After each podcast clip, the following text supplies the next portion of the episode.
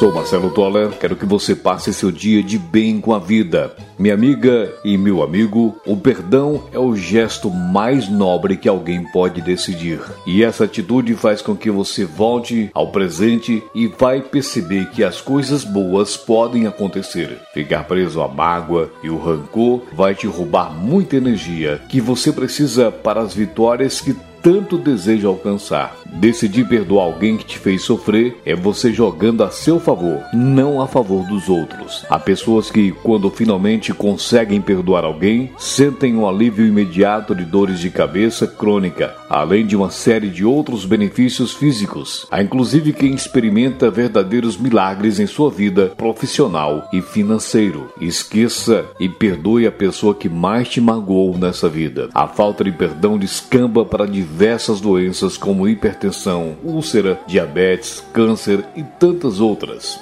Você que está ouvindo esse podcast, quero lhe dizer que guardar mágoa afeta também a nossa espiritualidade. No Novo Testamento, vemos Jesus Cristo dando ênfase em deixarmos a mágoa e o orgulho de lado e buscarmos a reconciliação com aqueles que nos ofenderam. Jesus é claro e bem objetivo: vai reconciliar-te primeiro com teu irmão e depois vem e apresenta a tua oferta. Isso significa que é impossível chegarmos a Deus sem antes nos livrarmos do rancor e de outros sentimentos que afetam negativamente nosso relacionamento com o próximo. Uma famosa frase atribuída a Shakespeare resume os efeitos do rancor. Guardar ressentimento é como tomar veneno e esperar que a outra pessoa morra. Pense positivo, acredite em Deus, acredite em você.